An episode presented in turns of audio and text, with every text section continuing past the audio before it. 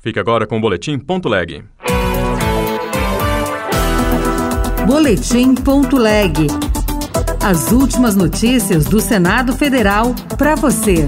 Senadores cobram votação do fim da cobrança por gatos na rede elétrica. É um passo significativo para que a gente vá corrigindo né, essas distorções de uma legislação que, de repente, pune alguém que está correto e, às vezes, dá uma, uma certa forra e uma certa folga para quem comete a irregularidade. Não pode né, pensar dessa forma. Senado poderá votar a criação do Programa de Desenvolvimento da Indústria de Fertilizantes. Eu sou Ricardo Nacaoca e este é o Boletim Ponto Leg.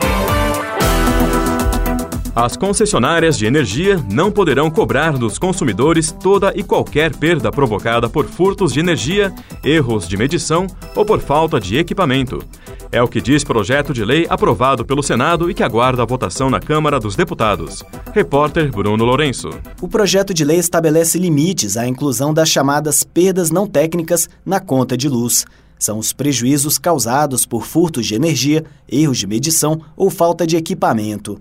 O autor Zequinha Marinho, do PL do Pará, diz que não é justo que os consumidores paguem pelo chamado gato de outros. É um passo significativo para que a gente vá corrigindo né, essas distorções de uma legislação que, de repente, pune alguém que está correto e, às vezes, dá uma, uma certa forra e uma certa folga para quem comete a irregularidade. Não pode né, pensar dessa forma.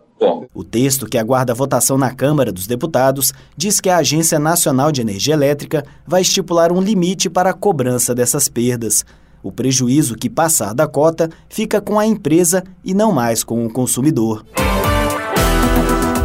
Senador quer votar a criação do Programa de Desenvolvimento da Indústria de Fertilizantes, que prevê a redução de tributos. Repórter Gabriela Pereira. Com o objetivo de garantir incentivos para os projetos de modernização implantação ou ampliação da infraestrutura para a produção de fertilizantes, o senador Laércio Oliveira, do PP de Sergipe, apresentou um projeto para criar o Profert, Programa de Desenvolvimento da Indústria de Fertilizantes.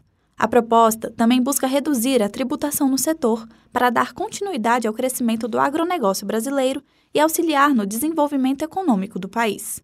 De acordo com Laércio, apesar de alimentar aproximadamente 800 milhões de pessoas no mundo, o Brasil importa 85% dos fertilizantes utilizados no território nacional, fato que pode prejudicar a segurança alimentar do país. Resolver a dependência da importação de fertilizantes é uma necessidade estratégica para o Brasil, que tem no agronegócio um dos esteios da sua riqueza. Laércio Oliveira também apontou o estado de Sergipe como cenário propício para a produção de fertilizantes no país.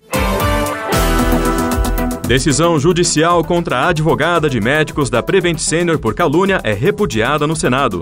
Denúncias foram feitas na CPI da Covid e em outra comissão na Câmara Municipal de São Paulo.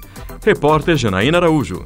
O senador Humberto Costa, do PT de Pernambuco, criticou a decisão do juiz Gustavo Coube de Carvalho, de São Paulo, que condenou a advogada Bruna Morato, representante de um grupo de médicos da operadora de saúde Prevent Senior, a pagar 300 mil reais por acusações feitas à empresa durante a pandemia de Covid-19. Bruna Morato era representante de um grupo de médicos que denunciava não somente assédio moral, tentando obrigar que os médicos prescrevessem medicamentos sem eficácia, como também perseguindo vários deles. Ela deu um depoimento corajoso que deixou claro o conjunto de crimes que estariam sendo realizados pela empresa Prevent Senior. A Justiça de São Paulo condenou a advogada ao pagamento de danos morais pela tentativa de assassinato de reputação de empresa de grande porte, porque ela não apresentou provas para acusações feitas.